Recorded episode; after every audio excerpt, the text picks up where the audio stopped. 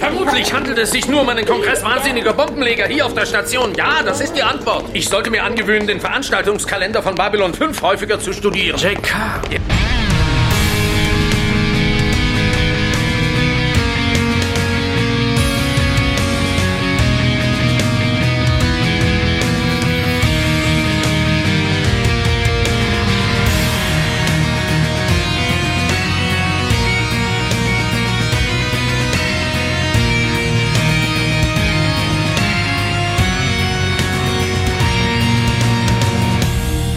Soll ich jetzt den Knaller zünden? Den Knaller.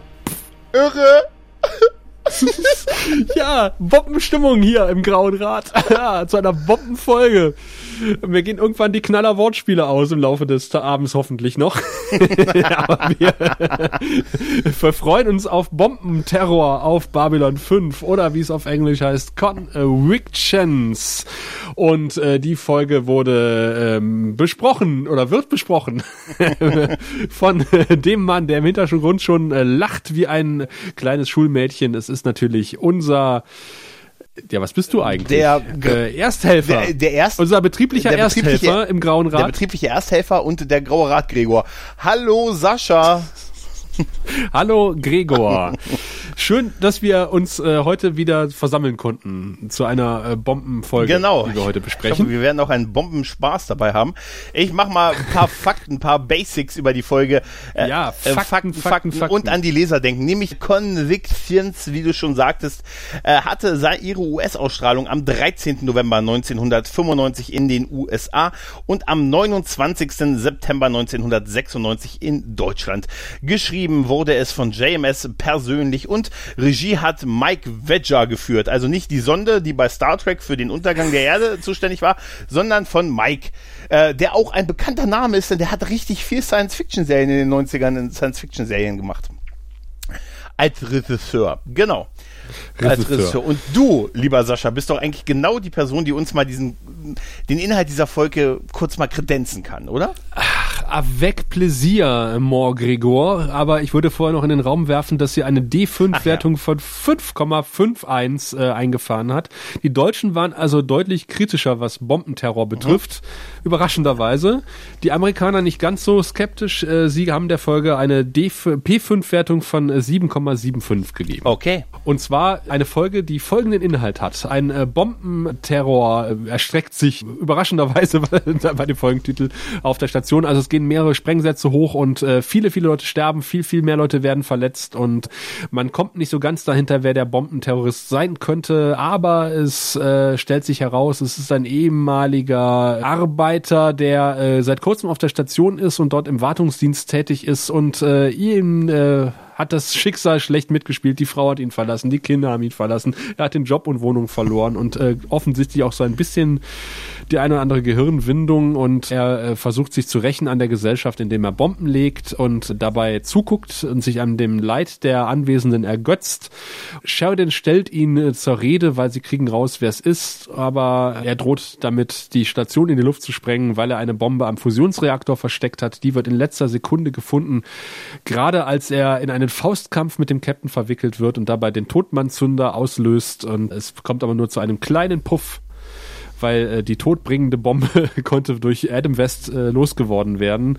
Und die Handlung ist vorbei, aber Londo und äh, Jicquard äh, werden durch die Explosion in eine verzwickte Situation gebracht, nämlich in einen gemeinsamen Aufzug, der äh, sich langsam mit Rauchgas füllt und äh, sie in eine ja todbringende Situation bringt, nachdem schon äh, Lenier sich für Londo mehr oder weniger geopfert hat und in einer Krankenstation äh, liege, äh, sein Dasein fristet und ja auf äh, Besserung hofft. Und äh, überführt wird der Bombenleger unter anderem durch eine Gruppe Mönche, die sich auf der Station niederlässt, angeführt von äh, Bruder Theo. Und äh, durch ähm, Gesichtsüberwachung kommen sie quasi dahinter, wer der Bombenattentäter ist. Das klingt alles sehr verwirrend, vielleicht weil ich es so zusammengefasst Naja, habe. aber du hast es sehr ausführlich zusammengefasst. Da bleibt mir nur noch zu sagen, dann sehen wir und hören wir uns in zwei Wochen, wenn es da heißt. Nein, hast du echt sehr großartig zusammengefasst. naja, naja, Ja, ja, ja, das war schon gut. Ich konnte dir folgen. Aber die Mönche sind ja nicht die einzigen Pilgerer, die auf die Station kommen, denn wir sehen, die Drasi äh, stehen etwas blöd im Zollbereich herum und äh, werden vom Wachhabenden auf äh, Zack abgeschoben, der sich nun mit ihnen herum äh, äh, plagen muss und äh, sie äh, stupsen ihn an und berühren ihn und sagen, er ist heilig, weil er befand sich auf der Station als äh, Schaller, glaube ich. Duschhaube. Ja, Duschhaube, genau. äh, ja, ist, ist schöne Anspielung weiterhin. Also man das Ende der zweiten Staffel, äh, die Erscheinung ähm, also von Kosch, der sich ja manifestiert hat in allen möglichen religiösen Ikonen, äh, das hat immer noch seine Auswirkungen und es führt jetzt halt schon in Folge 2 halt danach halt dazu, dass jetzt immer noch Pilger auf die Station kommen, weil es hat da eine Erscheinung ihrer Gottheit gegeben. Ist ja eigentlich nachvollziehbar. Und ja, die äh, Garibaldi nicht aussprechen kann, aber ich kann seit dieser Folge äh, komme ich, also wird es mich nachts um drei wecken, ich weiß sofort, er heißt Druschala. Druschala, ganz genau.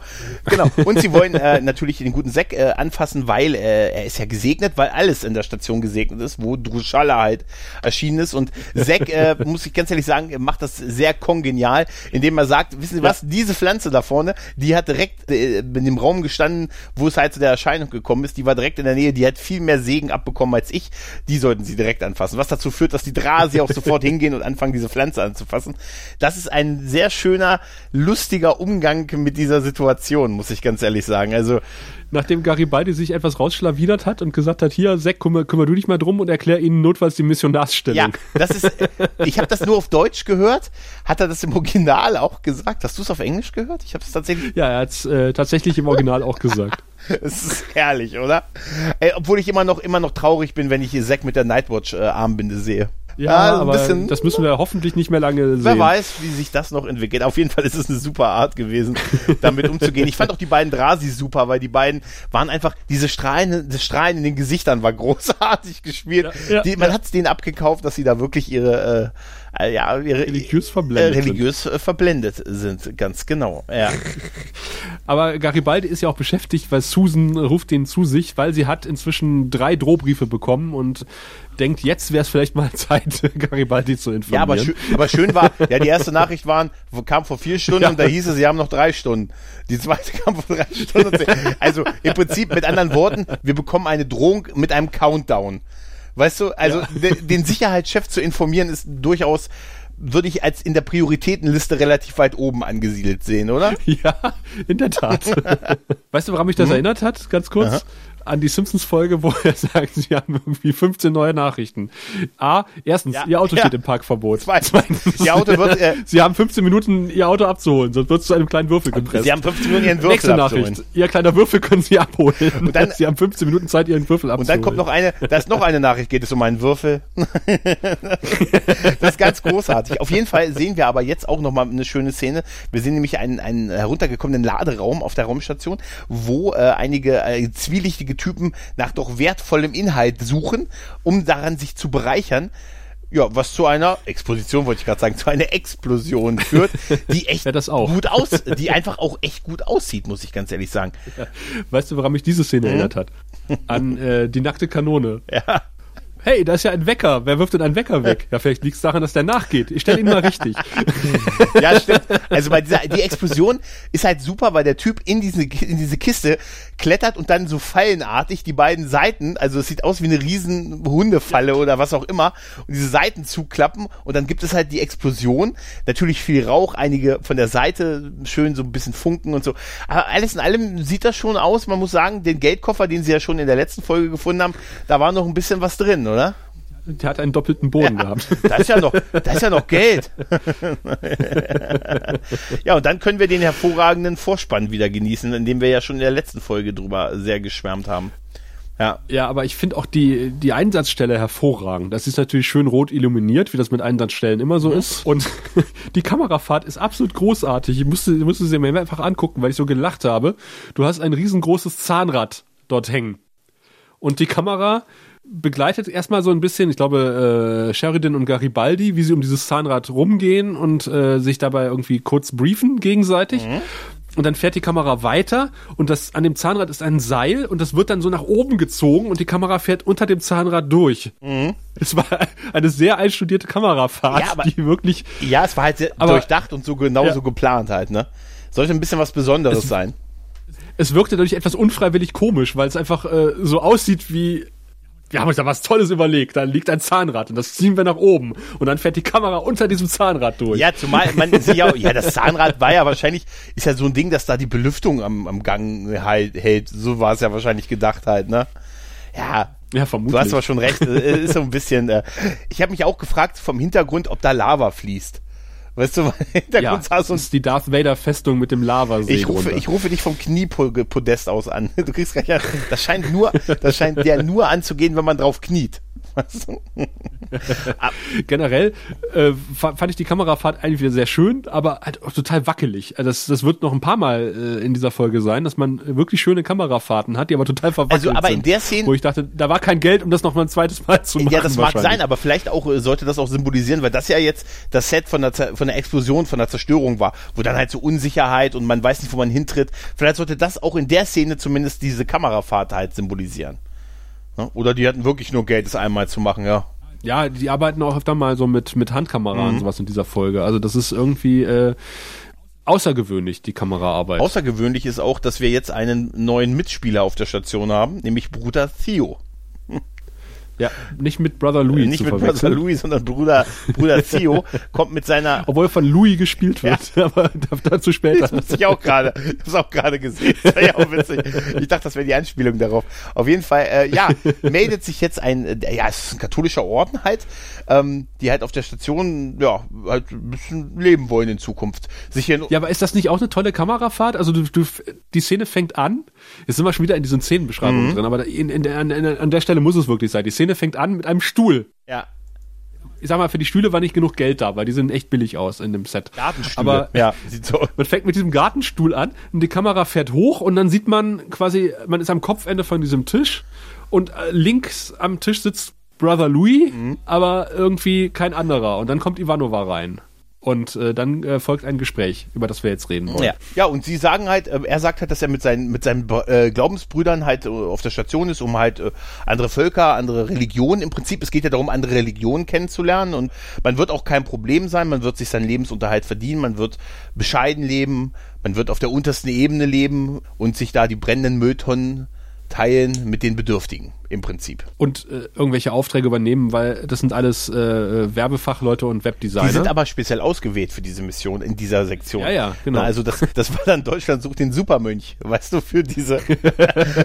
die das dann so, also ich weiß da auch wirklich nicht so richtig, was ich davon halten soll, muss ich dir ganz ehrlich sagen. ich auch also nicht. das ich Ivanova auch nicht. ich hatte ich hatte auch Bruder äh, Brother Louis ehrlich gesagt voll vergessen. Also ganz ehrlich, als ich äh, jetzt die Folge mir für unsere Besprechung angesehen hatte, dachte ich mir, ach ja, die gab's ja auch. Ne, aber es ist, da ist, da habe ich so irgendwie gar nicht so wirklich eine Meinung zu. Also ich finde die Idee, dass, dass halt ein Orden auf die Station kommt, einfach weil da ständig irgendwelche Außerirdische durchlatschen, um halt außerirdischen Glauben zu studieren. Nicht schlecht. Wobei ich mich frage, Warum das Mönche machen. Ja, das ist, das ist irgendwie logisch, warum das Mönche machen vielleicht. Aber warum das erst jetzt passiert? Weil ich glaube, den Kontakt mit den Centauri und den Drasi und keine Ahnung was, das liegt alles schon in Weichen zurück, warum man jetzt erst irgendwie über ihre religiösen Befindlichkeiten diskutieren müsste. Vielleicht war natürlich Kosch der Auslöser. Man weiß Ja, es das, nicht. das, man, man weiß es nicht, das ist das eine, das könnte natürlich sein, dass äh, die Kosch-Sache, es würde zeitlich, es würde einfach passen, aber die sind natürlich ziemlich groß eingeführt worden. Uh, eingeführt. Für das, was halt noch draus wird, ohne jetzt zu spoilern halt, ne? Ja, das, das auch. Und ich habe auch nicht ganz verstanden, wo das Problem ist. Also da kommen jetzt irgendwie, äh, gut, es sind mehr als fünf, es sind vielleicht Ja, 20 warum Mönche, der- Mön Mönche. Ja. Aber warum, warum da so ein riesen Bohai drum gemacht wird, warum die nicht einfach da sich niederlassen können? Er sagt, wir arbeiten hier, ist kein Problem, wir lassen uns hier nieder, wir suchen Jobs und ladidadida. Äh, warum muss die erste Ganz Offizierin genau. der Station das Ich genehmigen? kann es dir sagen, weil sie später auf die zurückkommt. Aber das ist auch alles, weil es gibt eigentlich von dem, was die sind, kein, keine Erklärung, warum das der erste Offizier der Station machen soll. Macht die doch sonst auch nicht. Sie ist doch sonst auch warum nicht sie so. überhaupt ein Problem sein Ja, soll. A, einmal das, aber sie sitzt doch sonst auch nicht da und sagt, sie sind die, sie sind die Schmitz, sie wollen jetzt hier leben. Das ist ja, Ja. schön, ne, dass sie sich für unsere Station entschieden haben, nachdem Babylon 4 im Meer versunken ist. Weißt du, aber gerade das, das ist einfach nicht ihre Aufgabe, war es nie davor, nie danach.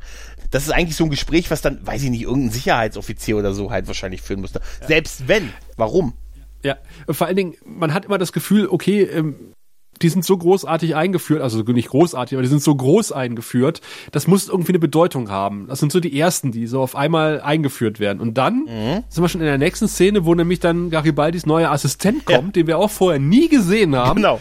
Aber irgendwie so getan wird, den kennen wir ewig ja, schon. Der auch extrem lange, der ja auch irgendwie eine Spezialisierung hat auf irgendwie Bomben und der auch so eingeführt wird in dem, was er sagt, als wenn er schon ewig und von Anfang an dabei ist.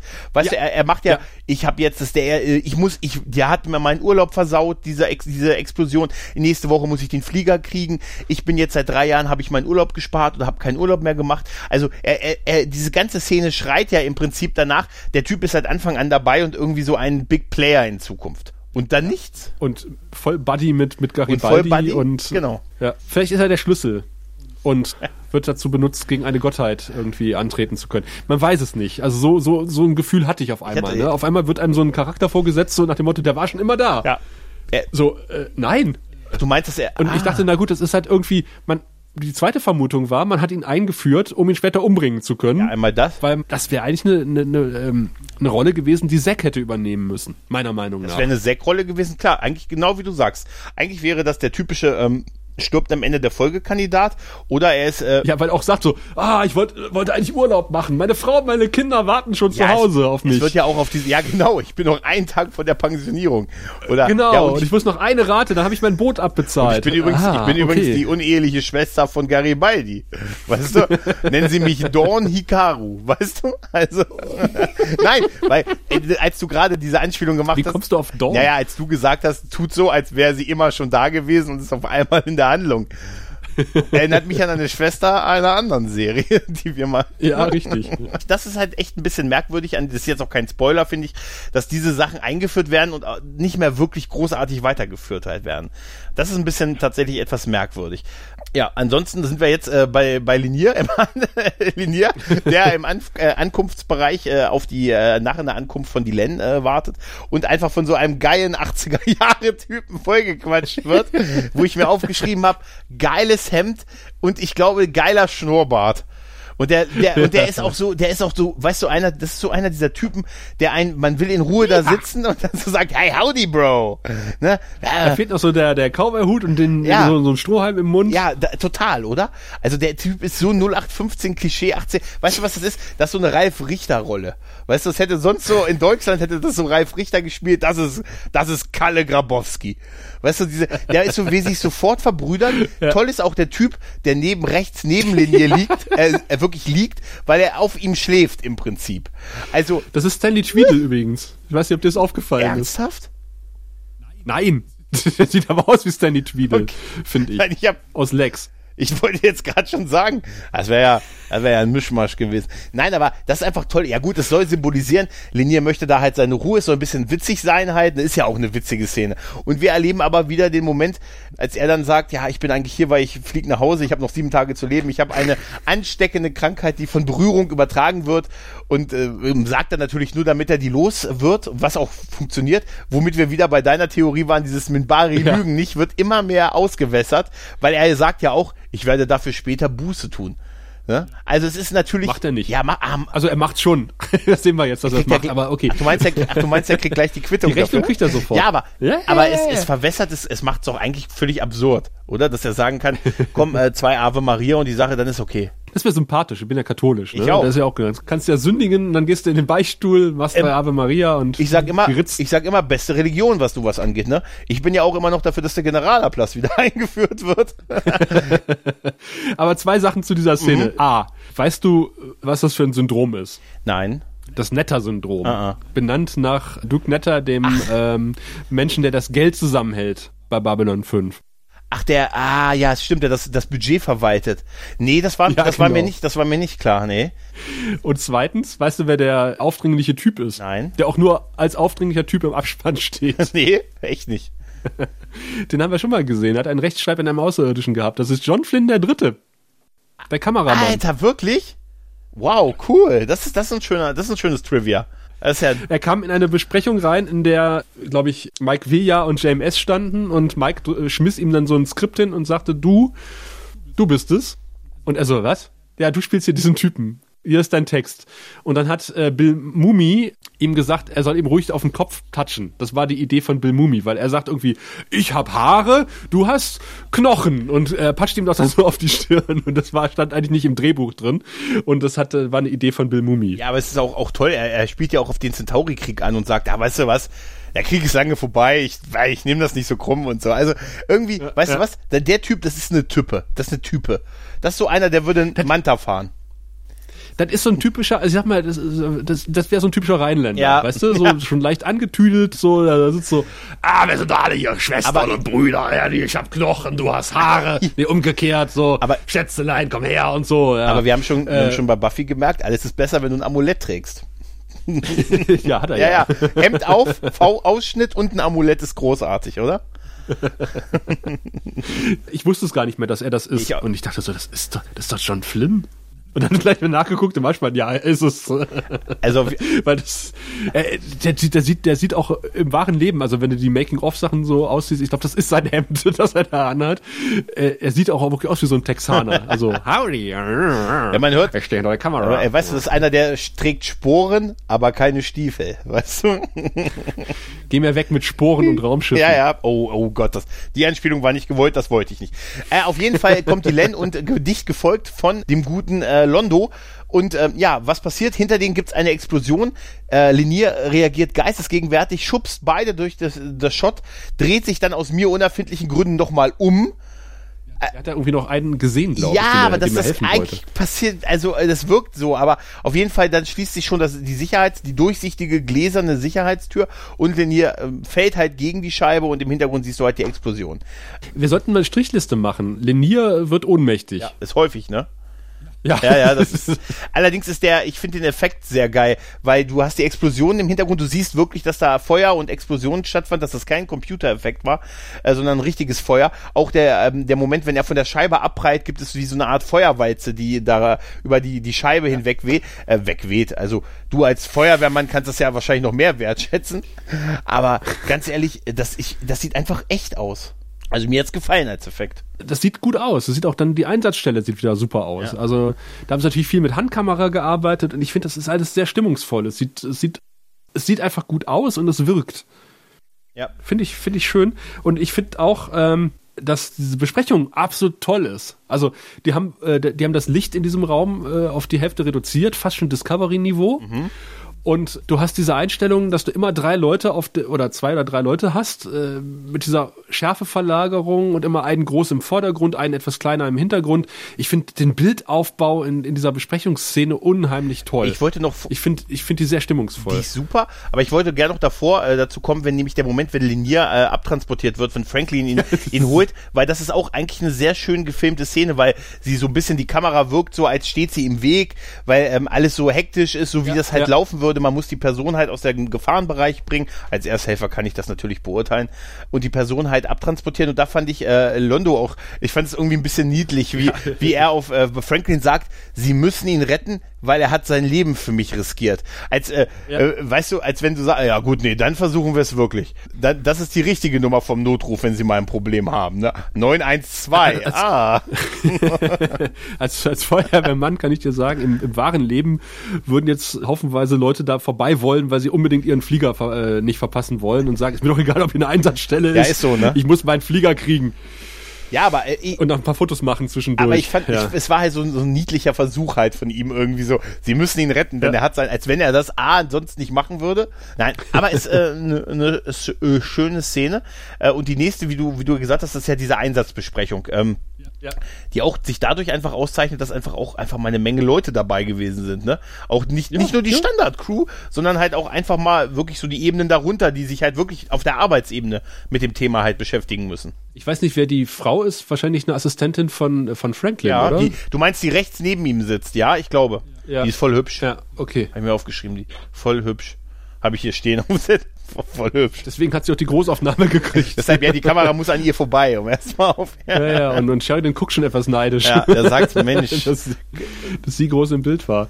Aber dann fand ich auch sehr schön, dass er so sagt, okay, äh, wir müssen mit dieser Situation irgendwie umgehen und äh, wir ergreifen folgende Maßnahmen. Keine- und dann siehst du, sagt er halt, äh, was, was für Maßnahmen und das Ganze ist über Bild. Also du siehst dann schon, weil er sagt, keine Gruppen größer als zehn Leute. Und dann siehst du halt, äh, dass dann irgendwie äh, Menschen- und Alien-Ansammlungen aufgelöst werden und Gepäckkontrollen und sowas. Ne? Das, sieht, das sieht man halt dann alles. Das ist echt schön. Diese Voice-Over, da, da haben sie Ja. echt was Gutes eingeführt in der Staffel. Also das, das, das passt einfach, weil es einfach diese schöne Visualisierung des Gesagten halt ist und einfach ein bisschen, bisschen wertiger aussieht halt, als wenn er es nur sagen würde. Ja. Ich habe mir nur gedacht, Gruppen größer als zehn auflösen in dieser Raumstation, viel Spaß. Ja, ja, nicht nur das, es gibt ja da auch eine Szene, wo sie den einen Typen im Gang, wo zwei Sicherheitskräfte, der eine Typ, der eine Tasche dabei hat, okay, gut, äh, ist halt dann Personenkontrollen, ne? Das kann man, Haben Sie da Getränke drin? das kann man so. Keine, keine, nur P, nur, äh, was, nur Tetrapacks, nicht größer als einen halben Nee, Liter. da habe ich, da hab ich mir auch nur gedacht, der Typ hat aber eine schöne Handtasche. Aber wir sind ja nicht die Einzigen, die das sehen, sondern es sieht auch eine geheimnisvolle Gestalt auf einem Monitor und er trägt eine Brille Ja. und ich habe dann nur gerufen, Skinner! Ja, schön, äh, damit wissen wir gleich, es ist ein Mensch und ein Mann. Ja. ja, ich musste äh, in diesen Szenen immer an äh, Director, Assistant Director Skinner denken. Ja, das passt, äh, der wirkt auch ein bisschen so. Ja, hätten wir jetzt nur jemanden vom deutschen Akte X Podcast hier, der könnte uns da mehr Einblick verschaffen. Ja. Ja. Vielleicht, demnächst. Auf jeden Fall ist äh, die Spiegelung auch in der Brille sehr schön von dem Monitor. Also der Typ guckt halt auf die, man sieht halt so einen Teil von dem Gesicht und auch die, die Brille und in der, in der Reflexion der Brille sieht man dann halt, äh, wie sich der Monitor spiegelt. Das ist schön gemacht. Also der Typ John äh, C. Flynn hat nicht nur schöne Hemden, sondern hat auch wirklich äh, Ahnung von seinem Job. Ab, Ja, ab der ja, dritten ja. Staffel auf jeden Fall. Ja. Da wusste er, die Serie bleibt noch eine Weile. Ja. da lohnt es sich, Mühe zu investieren. Schön fand ich tatsächlich auch, dass äh, wir sind jetzt in der Krankenstation, dass Linier da verletzt liegt. Also das finde ich nicht schön, aber dass es wirklich so die ganze Folge dauert. Also dass er wirklich äh, wirklich verletzt ist und einfach auch erstmal einen Großteil der im Rest der Folge im Koma ist. Weißt du, in vielen Soll ich dir mal was Ja? sagen? Das ist nicht linear. Und zwar ist äh, der Vater von Bill Mumi kurz vor der Folge gestorben. Ernsthaft? Und ähm, Okay. Bill Mumi hat Ewigkeiten vorher monatelang am Krankenbett gesessen und hat gesagt, ich leg mich nicht da, ich kann das nicht. Äh, mein Vater ist gerade erst gestorben und äh, ich kann mich jetzt nicht hier hinlegen und so tun, als wäre ich sterbenskrank. Also haben sie eine Puppe gebaut und, und äh, als Minbari verkleidet. Und äh, alle Szenen, ich weiß nicht, ob hier auch schon, aber zumindest später, als, als Londo mit ähm, neben seinem Krankenbett steht, liegt da nicht Bill Mumi, sondern eine Puppe. Und Andreas Katzulas wusste das nicht und ist irgendwann zu Bill Mumi und hat gesagt, ich habe mir jetzt diese Folge nochmal angeguckt, also wie du das da spielen kannst und dann äh, ist es äh, so, so ruhig liegen kannst, während dann Londo seinen komischen Dialog absondert. Also wirklich großartig, wie du das gemacht hast. das ist ja die beste war es aber nicht. das ist ja die beste Leistung deiner Karriere. Das wirst du nie wieder erreichen. Der, Seelen, genau, der seelenlose genau da wurde er von einer Puppe gespielt. Der seelenlose, Verdammt. Der seelenlose Stahlbolzen geht an dich. Großartig. Super. Aber wir, ähm, apropos super, was wir jetzt auch erleben, ist natürlich, äh, Ja, es geht. absolut geil. Jetzt passiert natürlich das, was in solchen Fällen immer passiert, es beginnen die haltlosen Anschuldigungen. Was wir nämlich haben, als erstes haben wir JK, der sofort anfängt, das sind die Centauri. Ihr auch hasst schon wieder über Bild. Man sieht, man sieht halt noch Liniers Puppe da liegen und dann hört man schon, das waren die Centauri. Aber wie geil Und dann schneidest du halt keinen Ja. Beweis hat und auch äh, Garibaldi sagt, aber es sind doch auch zwei äh, Centauri dabei umgekommen. Er sagt, Sie Und sehen es doch. Drei Narben. Und er, er sagt doch, sehen Sie das nicht, wie irrational Ihr Hass auf uns ist? Sie hassen uns so sehr, dass Ihnen das egal ist. Und jetzt werden Sie, das ist so, ey, diese Aufgebrachtheit und diese vor allen Dingen völlig sinnlose, haltlose Anschuldigung. Es gibt überhaupt keinen Hinweis darauf. Keiner glaubt das. Und wie geil er da auch alleine im, in dem, in dem, im, im, im Tor steht, wo Garibaldi schon weitergegangen ist und sich trotzdem weiter darüber aufregt, dass es offensichtlich die Centauri sind, obwohl es keinerlei Hinweis darauf geht. Und nicht nur das, er geht ja auch falsch. Es gibt da diesen, Ja. das fand ich so nied, das fand ich so witzig, wie ähm, Garibaldi links abbiegt und Jakar erst einmal rechts um, um eine Säule geht und dann zu ihm quasi auf, stehen bleibt so, muss. wo ist Garibaldi? Achso, wieder hinterher. Aber sich nicht in seinem Redefluss Super. Und der aufhalten Dialog, er sagt doch irgendwie, erinnern Sie sich dran, vor zwei Wochen wollten die Centauri den Captain umbringen und Garibaldi sagt, es war ein völlig anderes äh, Ereignis. Ja. So, aha, dann haben wir wohl einen Bombenlegerkongress ja. auf der Station. Ich sollte öfter den Veranstaltungskalender ja. checken. Ja, aber, wie, wie, aber wie, wie witzig er das auch macht. Großartig, oder? Und dann schneidet es ja direkt über zu Londo, der sagt, das waren bestimmt die Narren. Ja, auf, wir, und dann aber auch mit, aber er hat sogar noch, er hat ja sogar noch ein bisschen die bessere Argumentation. Bei JK ist es einfaches Haten, der sich in Ewigkeit darüber aufregt. Aber er sagt ja noch, auf dem Heimatplaneten sind wir ständig damit konfrontiert und weil sie jetzt den Nicht-Angriffspakt mit uns haben, da müssen sie sich jetzt damit beschäftigen, womit wir uns die ganze Zeit schon auseinander äh, ähm, setzen müssen. Da, da, bei der Szene ist übrigens diese furchtbaren Gartenmöbel, ne? In diesem Besprechung, ja, ja. das ist in diesem Besprechungsraum, die sind, die reißen einen so ein bisschen raus, oder? Ja, wir haben letzte Folge den Tisch so gelobt, aber die Gartenstühle sind so ein bisschen, naja. da habe ich immer, da, als ich die Garten, habe ich mir aufgeschrieben, ich hoffe, zum Winter kommen sie rein. Also, dass wir sie wirklich irgendwann nicht mehr sehen. Weil die fallen mir da wirklich exzessiv auf. Aber, Alter, wie geil Londo die Nahen beschuldigt. Großartig. Großartig hat die Szene mit Londo in der Krankenstation, wo er sich mit der Puppe unterhält, die da liegt ja. und sagt, ich kann nicht viel außer reden, aber das kann ich gut, ja. also setze ich mich hier hin und rede und rede und rede. Ich fand äh, die Arzthelferin etwas respektlos dem Botschafter gegenüber. Ja, total, total. So sind halt Ärzte. Ja, ja aber, sind, aber, naja. aber ganz ehrlich, äh, ich fand's toll, dass das Londo gemacht hat. Also es hat echt viele Sympathiepunkte, fand ich, also bei mir zumindest gebracht, dass er da bei ihm quasi gewacht hat und mit ihm geredet hat und so. Ich, ich fand das toll irgendwie. Der Witz kommt ein bisschen unmotiviert, aber ich finde ihn auch gut. Und vor allen Dingen ist das ein Witz aus, äh, aus dem Usenet. JMS hat, äh, hat den aus einem Babylon 5 Usenet-Gruppe mhm. geklaut. Und, und äh, da kam irgendwie, äh, ging, in der Babylon 5 Usenet-Gruppe, gingen halt irgendwie diese Glühbirnenwitze los. Und das hat er gelesen, er war ja auch da sehr aktiv und hat einfach gesagt, okay, das baue ich in die Szene ein, in eine Folge. Und so hören wir halt, wie viel Centauri es braucht, um eine Glühbirne zu wechseln. Nämlich Ich weiß es nicht mehr. Du weißt es nicht nee, mehr? ernsthaft nicht. Ohne Witz. Okay, genau ein. Aber in den großen Tagen der großen Centauri-Republik kam auf den leisesten Wink eines Centauri hunderte Helfer an, um tausend Glühbirnen stimmt, zu wechseln. Ja, das war's. Stimmt. Ja, stimmt. Da, da, das war wirklich, also ich bin da immer bei der Szene immer noch so komplett jetzt ein bisschen raus, weil dieses, seit du erzählt hast, dass das eine Puppe ist, ich finde nicht, dass man das in irgendeiner Weise sieht. Ich finde, wenn, dann ist es eine richtig, eine richtig gute Puppe. Ja, dann auch Kudos vor Peter Jurassics äh, Schauspielleistungen, weil er unterhält sich im Grunde mit einer Puppe. Das ja, ist so ja, aber, wie mit einem leeren Stuhl. Ja, aber heute, ja, frag mal, frag mal Clint Eastwood. Aber letztendlich, guck mal, was heute, was Schauspieler heutzutage haben. Guck dir mal doch mal Making-ofs von den Dreharbeiten von der, von der Star Wars. Die reden mit grünen Wänden. Ach, von der Star Wars, wenn du dir die Making-ofs von der Prequel-Trilogie von den Star Wars-Filmen anguckst, hier Episode 1, 2 und 3, ganz ehrlich, da würde ich Depressionen kriegen, glaube ich. Naja, aber auf jeden Fall, ich fand den Abspann von der MedLab-Szene sehr schön mit der Kamerafahrt raus aus dem Raum, so in den Hintergrund. Also wie gesagt, wir kommen nicht drum herum, die, die Kameraarbeit sehr, sehr zu loben. Ich, ich war ein bisschen irritiert, weil wir schneiden dann auf, äh, auf eine ziemliche Nahe von Londo und die ist sowas von unscharf. Und ich habe gedacht, meine Güte, haben sie da irgendwie digital in das Bild reingezoomt? Ich habe das Gefühl, dass, das, dass die Scheibe im Weg war. Die haben äh, diese Szene ähm, durch die Scheibe Das gefilmt. kann natürlich sein. Also die wirkt, ja, genau, die haben, äh, die, die, es ist nicht so, dass das, ne, also schlicht und ergreifend hat die Kamera vor der runden Scheibe gestanden und dann zurückgezoomt. Und deshalb wirkt sein Gesicht so merkwürdig, weil es ein digital, also ein Zoom durch eine Scheibe gewesen ist. Ja dann ist es aber eine sehr milchige Scheibe gewesen. Ich habe erst gedacht, okay, dann, dann hat das irgendwie der mechanische Effekt nicht, nicht gereicht, dann mussten sie noch digital reinzoomen oder respektive rauszoomen, mhm.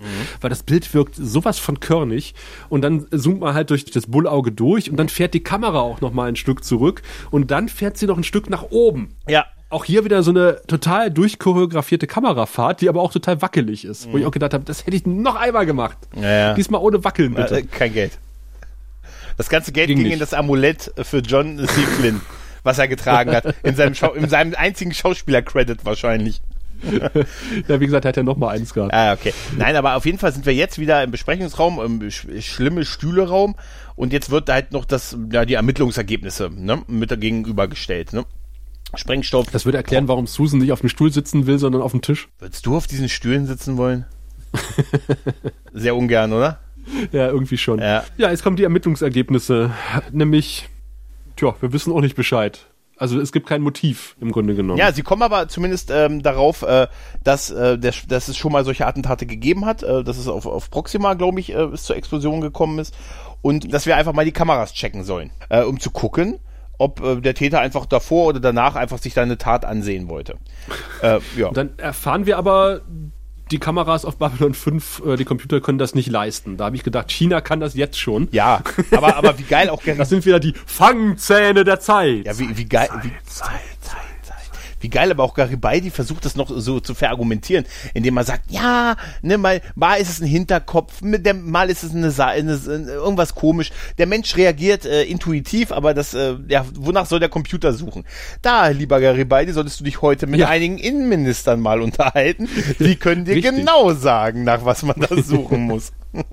Aber auf jeden Fall äh, haben wir jetzt auch den Grund, warum wir uns äh, Brother Louis vorher ansehen mussten. Mhm. Äh, nämlich, äh, man erfährt, ah, Computerauswertung, da sind die Jungs total fit.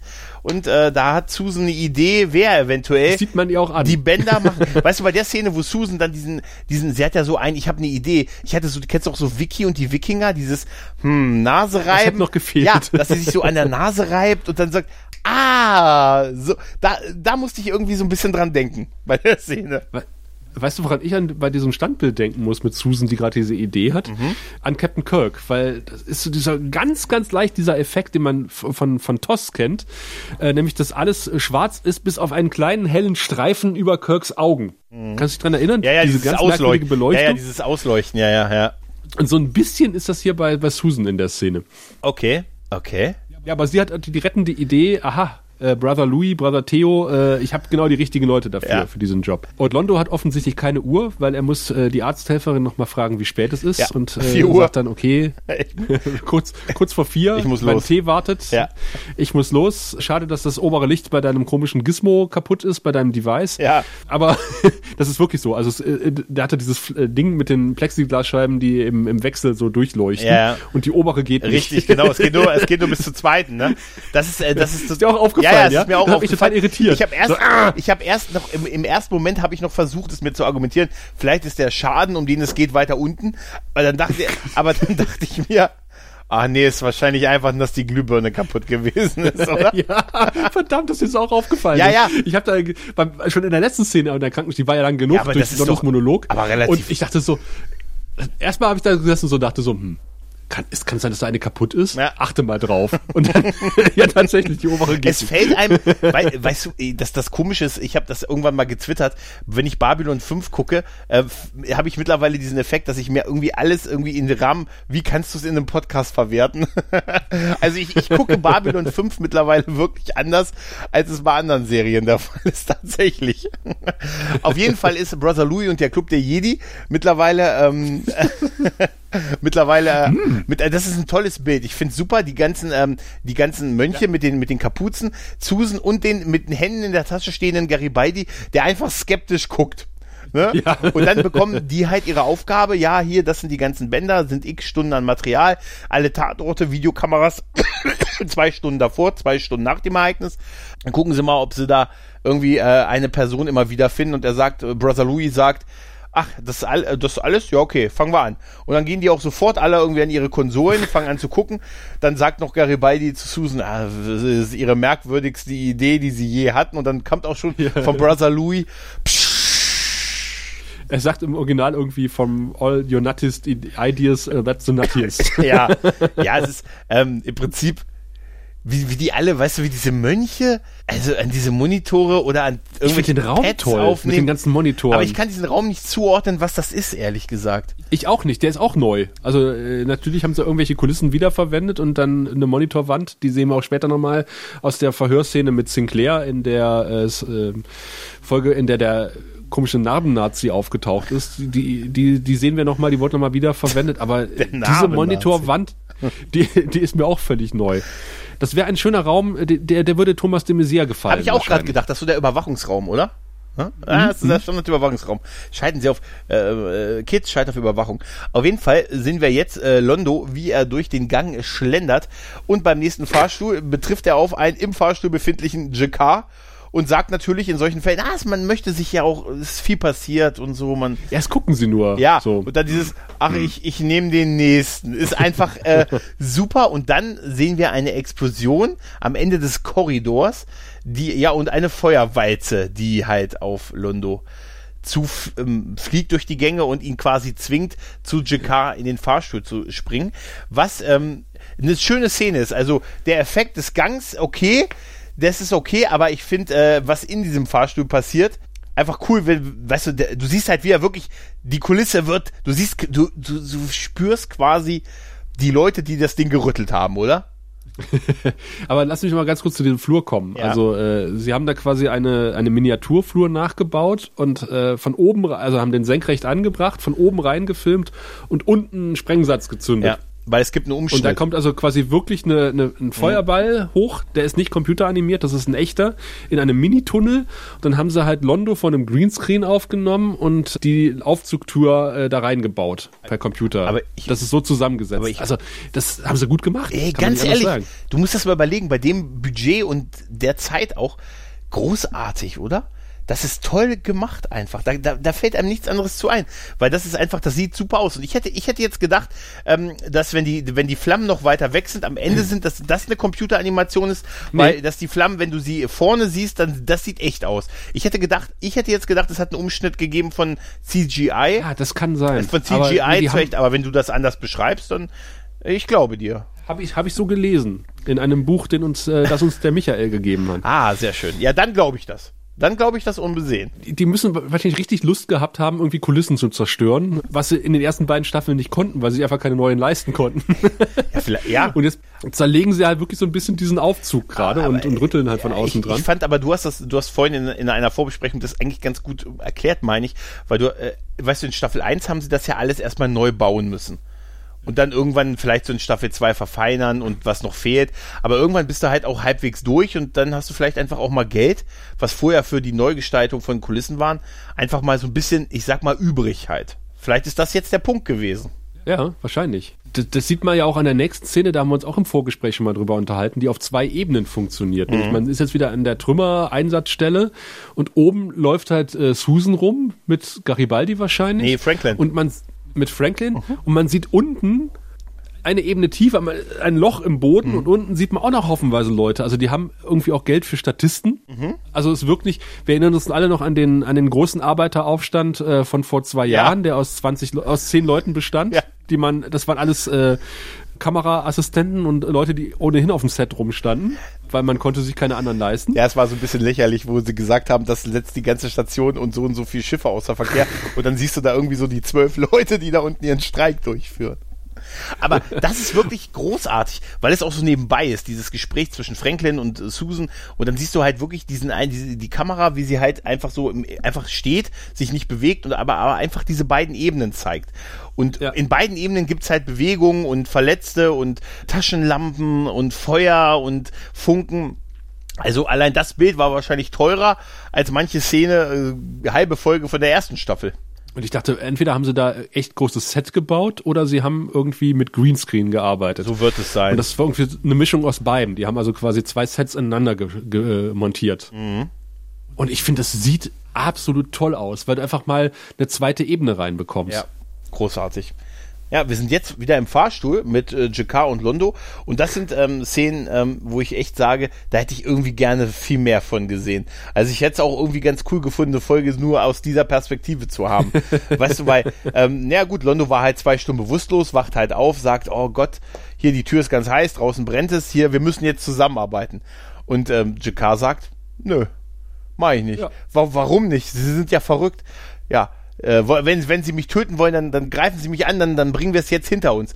Dann sagt, dann wird, gibt es wieder diese Anspielung auf diese Erlasse der Centauri, wo gesagt hat, ey, wenn ein Centauri von einem Narren getötet werden, wird das gesühnt mit der Ermordung von 500 Narren und der Familie des äh, Attentäters.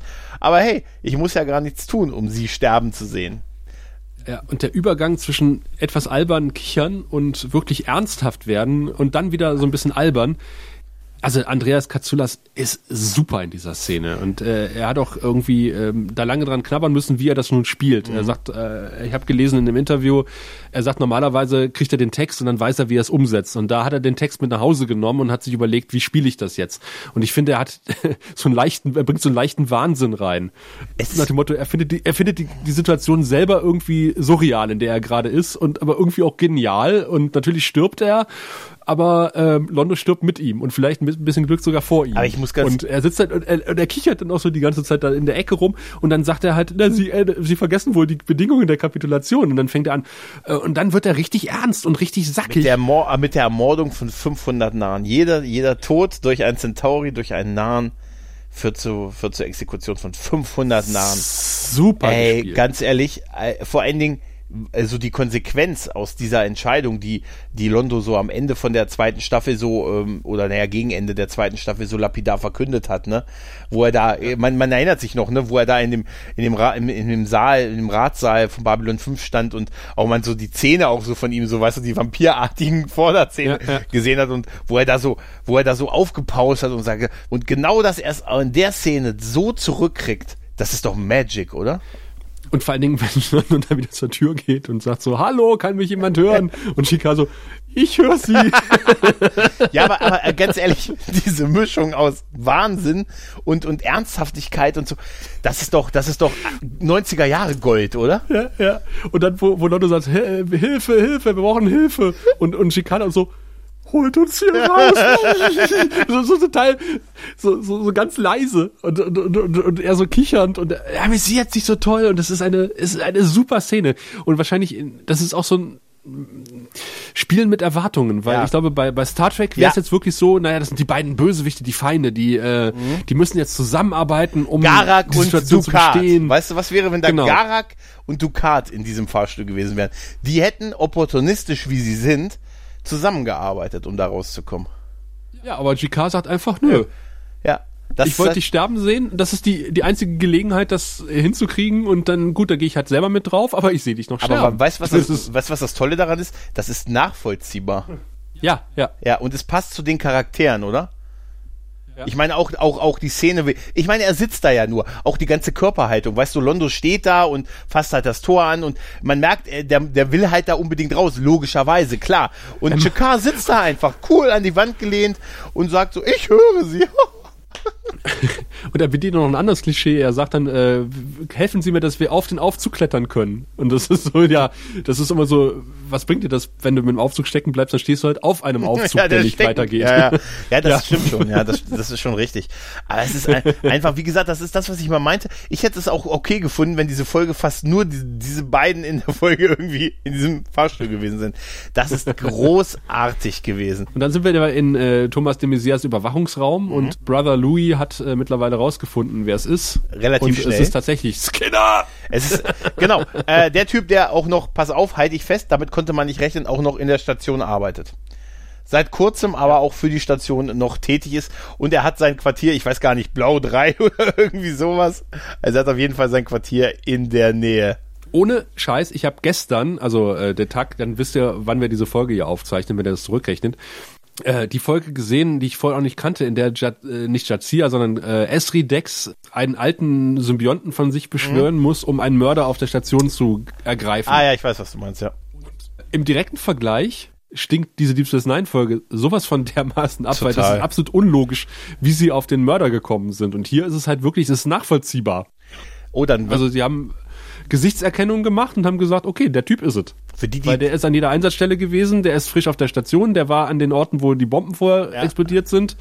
Und äh, bei, bei, bei, bei Dex war es auch so, dass sie irgendwie auf, auf aus heiterem Himmel sagt, das muss ein Vulkanier gewesen sein. So, äh, warum? Also und dann haben sie irgendwie 30 Vulkanier eingegrenzt, dann fahren sie mit einem Vulkanier-Aufzug und dann sagt sie, der ist es. So, ja, okay, das stimmt. warum?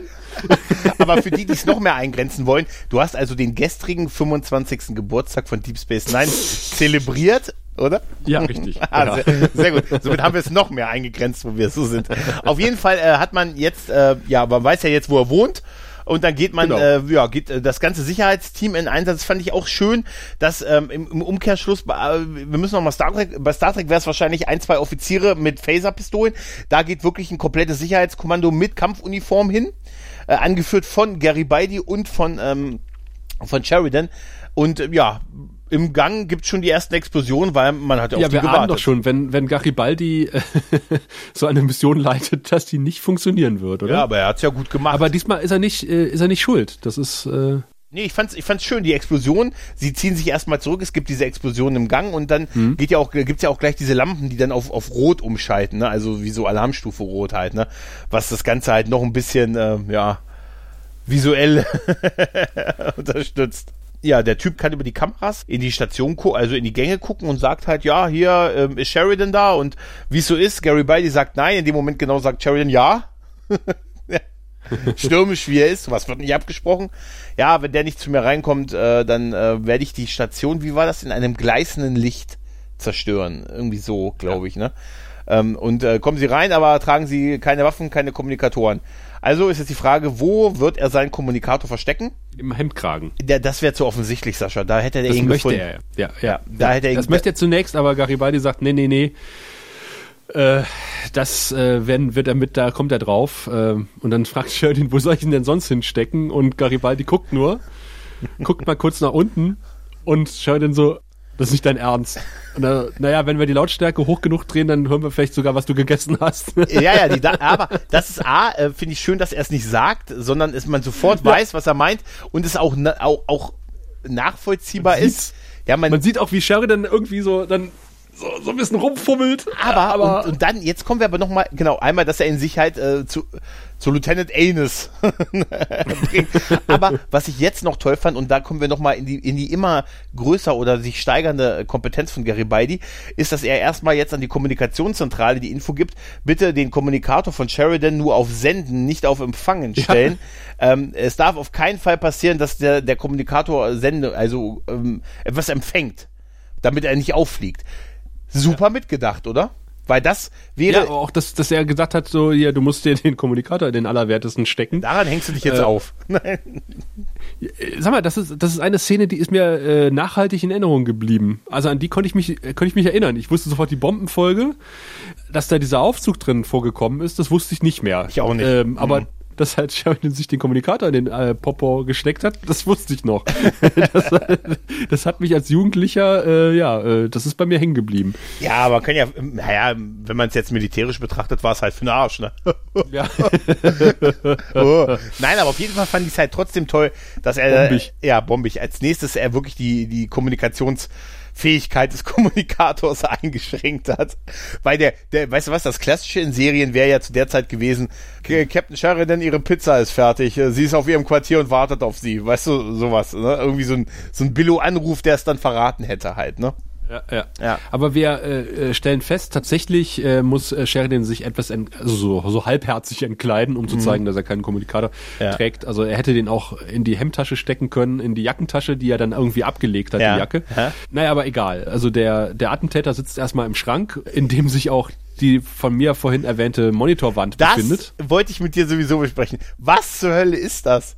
War der, also äh, selbst wenn das nur ein sehr enger, schmaler Raum ist, der voller Monitore ist, ist das die Standardausführung der Quartiere für diese äh, Besoldungsstufe oder was? Vermutlich. Also ich musste da total an Dings denken. Kennst du das bei Futurama, wo äh, wo äh, bei Benders, da, bei Bender der eigentliche, das eigene, der eigentliche, der eigentliche, der eigentliche, will dann im Schrank wohnen. Ja, genau. Ja. Und dann der, da ist das Quartier einfach ein Schrank, also ganz klein. Und dann äh, habe ich hier noch meinen Schrank und das ist so ein Riesending halt. Ne? Und so, Alter, hier kann ich doch wohnen. Wer will denn im Schrank wohnen halt, ne? Das war eine, eine mit der schönsten Sachen bei Futurama. Und das Hochhaus, was, wenn du klingelt hast, die Stockwerke hoch und runter gefahren hat. Das ja, fand geil. ich auch großartig. Aber bei, als ich die Szene gesehen habe, wie ist, wieso hat er denn eine Monitorwand in einem engen Raum? Also vermutlich ist das eine Allo, Allo, Allogie, heißt es? Analogie auf äh, den Computer-Nerd, der bei Mami im Keller wohnt äh, und äh, ständig nur auf Monitore guckt. Ich darf im Haus wohnen. Und ich und wohne. Ich habe dich doch gar nicht gemeint. So, ich wollte wie eine, ich, dachte, ich, darf wie, ich darf wie ein echter Mensch im Haus wohnen. Fühlt er sich gleich angesprochen? Sofort, weißt du, ich gehe sofort in Verteidigungsposition. So wie, wie Sheridan, weil unser Attentäter hat nicht nur einen Totmannschalter in der Hand, sondern auch eine PPG, wie auch immer, die er bekommen hat. Mhm. Aber er baut Bomben. Ich meine, dann kriegt er auch ein, ein, ja. eine Pistö ein Pistölchen, ja. Zoll. Äh, ja. Und er ist eine sehr unangenehme Person, oder? Er, er kriecht ja quasi Sheridan fast ins Gesicht, ja, während er erzählt, dass seine Explosion heller als tausend Sterne ja. äh, auslösen wird. Da reitet er drauf rum und äh, er ist ja von der Welt so schlecht behandelt worden. Seine Frau hat ihn verlassen. Daraufhin hat er die Wohnung verloren. Seine Tochter und der Hund ist auch gestorben. Ich habe mich da übrigens gefragt, er hat ja diese, diese so eine grau-grüne Uniform an. Das sieht aus wie so ein Schweißerhelm, den er auf der Uniform drauf hat. Äh, ob das das Standardsymbol ist von dieser Berufsklasse, die er da ist, kann natürlich sein halt, ne? Das äh, zeigt wahrscheinlich, dass er Mitglied der Gewerkschaft ist. so, ja. Ah, es ist so. Auf jeden Fall äh, fängt er halt an, die Welt hat mich total, also so ein bisschen der klassische Psychopath. Äh, ich bin ein Opfer der Umstände. Die Welt, äh, die Welt war gemein zu mir und äh, jetzt äh, werde ich mich rächen. Und was sagt er? Er hat doch diesen, ähm, er führt doch diesen, man sagt ihm immer, wenn sie, äh, wenn er seinen Job verloren hat oder seine ja. Wohnung oder es seine liegt nicht Frau. An ihnen, es, es liegt an den Umständen. Es, es ist die Zeit. Es ist gerade die Zeit. Was ich finde das, das ist super. Ja. Ich finde, das ist äh, natürlich, das ist, äh, das treibt Leute dazu, irgendwie wahnsinnig zu werden. Ja, ja, klar. Und ähm, ähm, er, rea er reagiert ja mit derselben Antwort auch darauf, wenn, wenn Sheridan sagt, ja, sie, sie töten, ähm, sie töten dann hunderte, tausende Unschuldige. Und er sagt, ja, es ist halt die Zeit. Womit er vielleicht ja. gar nicht so Unrecht hat, wenn man diesen Kontext der Staffel betrachtet. Ja, richtig, ja. richtig. Also das ist halt auch nicht ganz von der Hand zu weisen. Äh.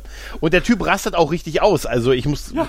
also äh, wie hast du, wie hast aber, du? Auf eine sehr angenehme Art und ja. Weise. Also ich finde, äh, da denke ich mit Schrecken an den Cyber Sinclair zurück oder an unseren äh, Namen-Nazi, äh, wo sie den Starrwettbewerb mit Sinclair, äh, wo wirklich überhaupt keine Chemie äh, da war. Ja. Aber der Typ ist ist toll. Also ich, also ich finde den super in der Szene. Also ich will nicht sagen, wenn ich bedroht werden möchte, dann von ihm. Also so weit würde ich vielleicht jetzt nicht gehen. Aber ich muss sagen, er ist diese Mischung aus irre und doch irgendwo, wo man sagt, das ist einfach auch ein Typ, der die Schnauze voll hat. Weißt du, so ein Falling Down Typ eigentlich, oder? Ja, und irgendwie so wie, ähm, ich habe irgendwie zwei Schachteln äh, Amphetamine gerade in, Intus mhm. ja, und ja, genau. äh, irgendwie zwölf Tage nicht geschlafen. Ja. So, so, so wirkt er auch so ein bisschen. Und äh, Bruce Boxleitner hat erzählt, der Typ hat ihn voll gespuckt bis zum geht nicht mehr. Das ist Messing Das sieht man auch. Ja, es ist, ja. ja. Und er muss die ganze Zeit da stehen und, und äh, mit Pokerface irgendwie, während er ihn voll spuckt bis, bis aufs Hemd. Aber jetzt mal ehrlich, der Typ hat ja wirklich so Ausrastermomente. Also ja. äh, alles in allem muss ich ganz ehrlich sagen, der macht das, der spielt die Rolle schon richtig gut. Ne? Ähm, was, ich, was ich geschrieben habe, mal ihn schwarz an und du hast Avery Brooks. dein Hass auf Avery Brooks wird eines Tages dein Untergang sein oder seiner. Na, aber auf jeden Fall, Garibaldi schaltet relativ schnell äh, für seine Verhältnisse, weil äh, er sagt, es gibt eigentlich keinen Sprengstoff, der äh, heller als 1000 Sonnen ist und die komplette Station zerstören könnte. Und kommt dahinter, aha, der Typ hat irgendwie Zugang zum Reaktor gehabt als Wartungstechniker, äh, Marushi, Marusha. Mhm geh doch mal gucken, was, äh, ob da irgendwas am Wartung, am, am, am Fusionsreaktor hängt. Ja, und jetzt ist es halt ein Zeitspiel, ne? Im Prinzip. Genau.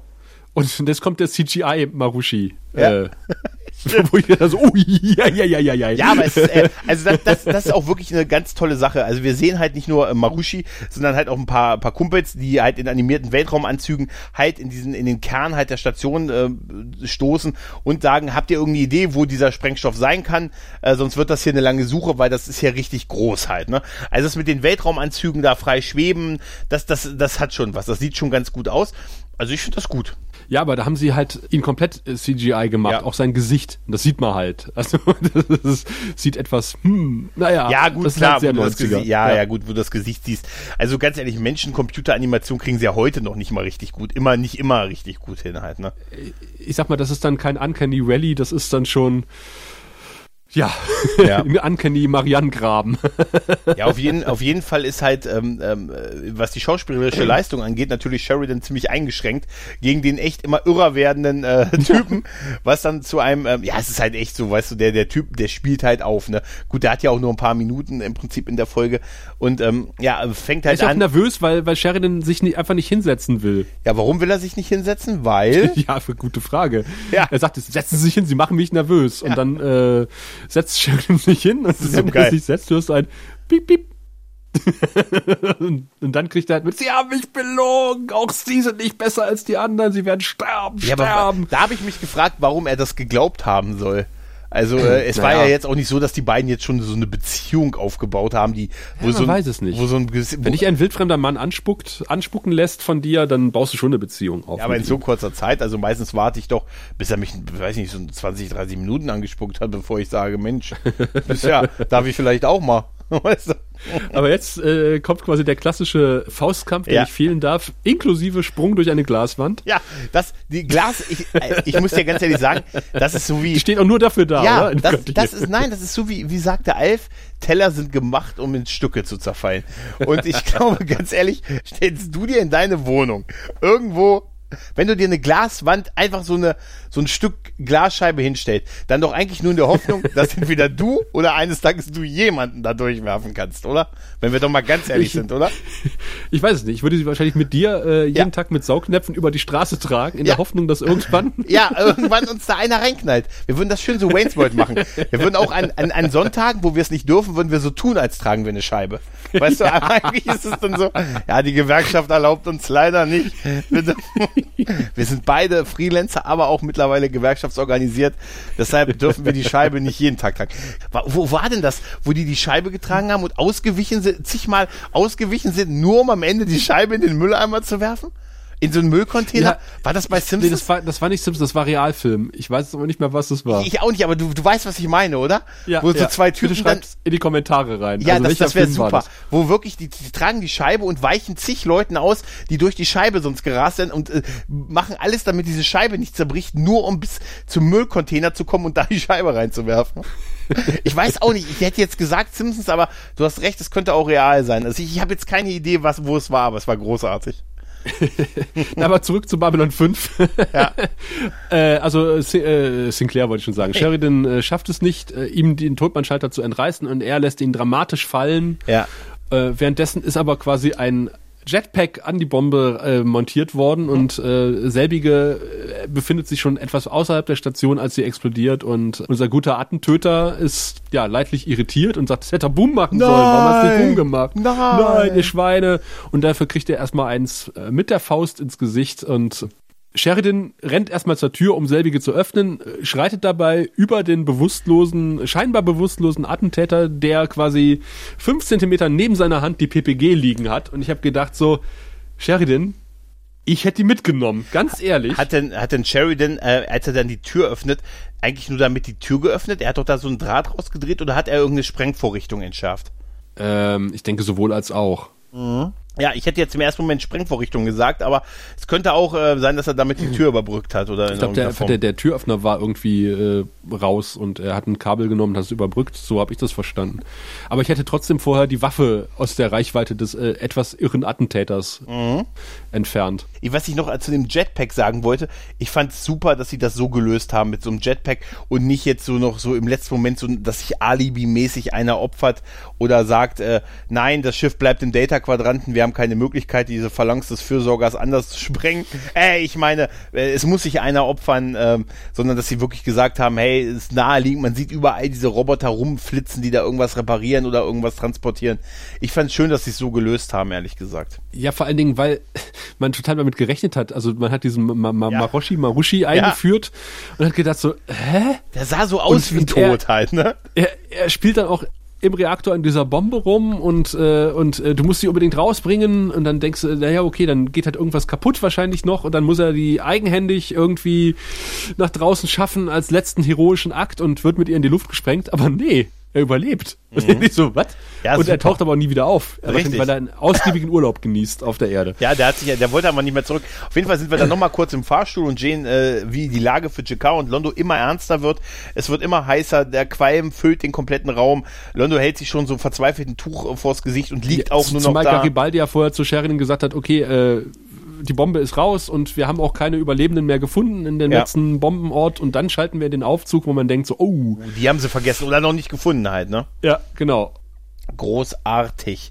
Ja, dann sind wir mittlerweile im MedLab wieder, wo äh, Linia, also diesmal nicht die Puppe, sondern der echte. Äh, diesmal wahrscheinlich der echte. Das wäre doch was, wenn man so eine Puppe, die so, so Animatronics, die halt irgendwo, wo, wo, wo, wo das Kind immer so, so 20 Ja. Zentimeter runtergeht, Nee, wär geil- einfach nur. wär geil, wenn's das, Wäre geil, wenn es das Stunt-Double gewesen wäre von Bill Mumi. Weißt du, der dann so langsam. Naja, auf jeden Fall, er wird langsam wach und äh, ja, sieht noch ziemlich lidiert, grün und bra braun geschlagen aus und äh, sagt halt, ja, im Prinzip auch, dass er es halt mitgekriegt hat, dass äh, Londo halt. Ja, er, er erzählt den Witz, weil, Ja, weil er erzählt den Franklin völlig unmotiviert, was man so macht als Arzt, ja. der Angehörigen am Krankenbett erstmal einen Witz erzählt. Ja, richtig, richtig. Quasi Lenier erzählt die Pointe des Witzes und äh, kriegt dann noch gesagt, aha, du hast hier den Botschafter gerettet zum zweiten Mal. Äh, das Zentaurum wird dir bestimmt einen, einen Orden verleihen. Und er so, äh, oh nein, ich gehe wieder zurück ins Koma. Äh. Ja, somit äh, ist er auf jeden Fall noch versöhnlich und Nee, aber äh, sagt dann noch einen schönen, äh, warte mal, er sagt noch was ganz Schönes. Naja, ähm, jemanden zu retten lohnt sich eigentlich nur, äh, eine gute Tat zu vollbringen an irgendwem lohnt sich nur, wenn derjenige diese gute Tat zu würdigen weiß. Und ich fürchte, dass ich mit meiner Handlung im Jetzt unsere Zukunft versaut habe. ist es, ja, es in ist- der Art, Das sagt ist er. natürlich das, was man sagt, wenn man gerade aus dem Koma aufgewacht ist, ne? Ja, ja, ja. ja. Auf der White Star, letzte Folge, hat er erstmal so einen typischen ähm, Toss-Brückenspruch rausgelassen, also aus dem Koma erwacht ist. Also insofern bin ich ganz Ja. froh, dass er jetzt hier ein, Was Weiseres sagt, ne? wenigstens so einen Kalenderblattspruch äh, Ja. Auf jeden, auf jeden Fall endet, äh, die nächste ist die auch die letzte äh, Szene der Folge. Wir sind wieder im Fahrstuhl bei Jakar und Londo, die auf dem Boden liegen und äh, ja, jetzt hat das Rettungsteam auch die beiden äh, endlich gefunden und es wird halt äh, ja ähm, vom Fahrstuhl die Decke halt ähm, aufgemacht und die Taschenlampe Ja. leuchtet rein und Es sind äh, noch zwei. hier sind noch zwei und äh, man und die beiden sind entkräftet und fertig und äh, Londo sagt, ha, ich lebe, ich habe überlebt und äh, Jakar, äh, und das ist einfach so toll, sagt, ach, erinnern Sie mich nicht daran. Und ähm, wie, wie er sagt, sie sind doch ein Wahnsinniger und äh, es ist einfach so toll, wie, wie auch äh, Londo, glaube ich, zuletzt sagt, ah, ja, ganz ehrlich, ey, ich hasse mein Leben, ja, ich auch, ich hasse auch ihr Leben und so. Also es ist auch schön, weil es der Kamerashot ja ist, dass die Kamera ähm, von oben aus dem Fahrstuhl rausfährt. Und das Durch ist das einfach, Loch. Äh, das ist super. Und gerade der Dialog der beiden, die da wirklich entkräftet und fertig und kurz vorm Ende auf dem Boden liegen und, ey, ganz ehrlich, fahren Sie doch zur Hölle, fahren Sie doch zur Hölle. So, also, es ist echt, also wirklich, das sind so, das sind so beide Typen, die könnte, weißt du was, bei denen könnte man sich vorstellen, da endet es irgendwann mal mit, wie sie sich gegenseitig, äh, egal. Ähm, Mich hätte, äh, mich mich hat Londos Zahnfüllung etwas rausgebracht, die man da ziemlich eindeutig sieht. Aber Stimmt, stimmt, ja, es sieht schon sehr so aus, wie als hätte er sich für Dracula gerade beworben, oder? Also, aber auf jeden Fall fand ich den Satz von ihm super. Er sagte, ah, ich hasse mein Leben. Ich auch. Halten Sie doch den Mund. Und diese Kamerafahrt halt nach oben und ja, Abspann. Ja, und über eine überraschend gute Folge endete. Ja. ja, äh, wie gut genau, das lassen wir uns äh, gleich erklären, nachdem wir erstmal gehört haben, wie wir unsere Folgen bewerten, nämlich von unserem Botschaftsattaché Viakoto, der uns nochmal unser äh, Wertungssystem ans Herz legt. Sehen Sie, wir Centauri haben sechs. Äh, und jede Zahl steht für ein bestimmtes Niveau von Intimität und Lust. Also es beginnt bei eins und das ist, na ja, ja, ja. Dann kommt zwei und wenn man fünf erreicht hat, dann. äh, Ja, ja, schon gut, Wirr, ich habe verstanden, alles klar. Ja, und äh, ich habe immer das Gefühl, äh, ich tue der letzten Folge damit etwas Unrecht, äh, der, der wir ja nur vier Punkte gegeben haben oder vier Penisse gegeben haben. Weil ich, ich hatte diese Folge auf, im, im DVD-Vorschau-Menü gesehen und habe die Augen verdreht. Habe gedacht, oh nein, die Bombenfolge. Oh. Äh, weil ich sofort gedacht habe, ja, dieser irgendwie dieser Overacting-Typ, dann kommt dieser komische ähm, Japaner, den wir nie wieder sehen, dieser äh, komische, er sieht ein bisschen echsenhaft aus, äh, dieser, dieser Security-Mensch. Und dann habe ich die Folge geguckt und habe gedacht so, die ist gar nicht mal übel. Ja. Ja. Also dann kam halt diese diese Aufzugsszene, dann kam halt äh, diese Geschichte mit dieser geilen Kameraart, Arbeit äh, und dann halt äh, die Sets, die da irgendwie wirklich spektakulär waren. Und ich habe gedacht, so, ey, so schlecht ist die Folge gar nicht. Du hast ihr irgendwie jahrelang Unrecht getan. Und ich muss sagen, sie ist äh, also wenn man sagt, es ist eine durchschnittliche Folge, ist die Handlung ist natürlich jetzt nicht so umwerfend. Also man hat irgendwie eine Bedrohung von außen, äh, die relativ klischeehaft ist, um halt gewisse Charaktere in Situationen zu bringen, äh, in denen sie sein müssen, wie halt zum Beispiel Londo und äh, GK im genau. Aufzug. Du hast irgendwie diesen Brother Tio auf die Station gebracht, wo man sich fragt, so, äh, was das wohl noch wird? Komisch, ne? es sind so ein paar Ungereimtheiten drin, aber andererseits auch so ein paar Großartigkeiten und das ist die Folge wirkt auch dadurch, dass, dass die, dass die, dass die Handlung irgendwie so ein bisschen ungewohnt ist und dass halt irgendwie auch so viel Zerstörung auf der Station ist. Irgendwie und, und, und halt, wie gesagt, äh, Charaktere drin auftauchen, die man hinterher und vorher nicht mehr gesehen hat, äh, wirkt die Folge irgendwie so wie so eine Art Fremdkörper. Mhm in der Gesamtserie. Also ja, die passt, weil, weil die Kameraarbeit ist irgendwie auch anders. Äh, irgendwie so. Äh, sie, sie, sie wirkt irgendwie anders als alle anderen Folgen. Und ähm, sie als, als, als typischen Babylon 5 Durchschnitt zu bezeichnen, wäre wahrscheinlich ein bisschen zu tief gegriffen. Und ich muss äh, zu meiner Schande oder auch zu, man wird ja auch ein bisschen altersmilde äh, sagen, ich gebe vier Punkte. Also vier Penisse für die Folge. Ja, es ist wirklich schwer. Es wird auch immer schwieriger, so Folgen in Verhältnis zu setzen. Weißt du, wenn ja. du da, das, ähm, also wir werden nicht mehr so nicht mehr so oft in nächster Zeit nach unten gehen halt. Und ähm, da wird auch Momente kommen, wo man sagt, der Folge habe ich vier gegeben und der, äh, die ist doch eigentlich, äh, oder für ja, den Gesamtkontext, weil, weil die Geschichte im Großen und Ganzen bringt diese Folge natürlich nicht weiter halt. Aber trotzdem, ich hatte halt auch super geringe Erwartungen und wurde echt positiv überrascht und mir hat sie auch echt gut gefallen. Kameraarbeit, Effekte, klar, alles, was du schon angesprochen hast, ist äh, absolut berechtigt, aber weißt du was, die, die Folge hat mich einfach überraschend gut unterhalten. Ja. Äh, ernsthaft. Und wo ich echt sage, ja, auch wenn ich vielleicht, äh, ich, ich weiß einfach nicht, was ich sonst geben soll. Ich bin auch, ich bin bei dir, ich gebe auch vier Penisse. Ganz ehrlich, weil ähm, natürlich, wenn man das jetzt äh, dezidiert wissenschaftlich auseinander nimmt und die Folgen, dann ist es wahrscheinlich nicht immer zu begründen. Aber jetzt von meinem Gefühl ist, ist es einfach richtig, das zu geben. Und sie hat mich einfach deutlich besser unterhalten, als ich es gedacht habe. Und sie hat mhm. einfach auch wirklich echt viele gute Momente. Auch wenn sie die Gesamthandlung, für was ja Babylon 5 steht, nicht unbedingt weitergebracht hat. Aber trotzdem hat sie mich ja, einfach ja. super unterhalten. Also ich bleibe auch dabei, ich gebe auch äh, vier Penisse. Das lässt ein bisschen hoffen für die nächste Folge, wo es ja auch wieder bombig wird, wo diese komische außerirdische Sonde erscheint und äh, droht die Station zu zerstören die ich auch nicht für besonders, als besonders gut in Erinnerung habe. Aber wir hoffen mal, dass wir da auch positiv überrascht werden, wenn ah, wir sie besprechen. Der Rewatch, der lohnt sich, das muss man echt sagen. Also man ist echt, weil es ist echt so viel Überraschung, ne? Also wie gut im, im, Vergleich doch die erste Staffel auch noch gewesen ist, was wir nicht gedacht hätten. Wie viel, ja. na, es ist echt, also es bleibt definitiv spannend bei der Serie und das ist, äh, das ist schön. Ja. Also es lohnt sich auch beim nächsten Mal oder übernächsten Mal, je nachdem, ob wir eine außer der Reihe Folge dazwischen schalten, wieder einzuschalten, wenn es dann wieder heißt, herzlich willkommen beim Grauen Rat, dem deutschen Babylon 5 Podcast. Bis dahin. Du findest den Grauen Rat im Internet unter www.der-graue-rat.de unter facebook.com slash grauerrat und at graurat bei Twitter. Nimm Kontakt mit uns auf unter goldkanal at der-graue-rat.de. Benutze das Plugin auf unserer Seite oder ruf uns einfach an unter 0355 547 8257.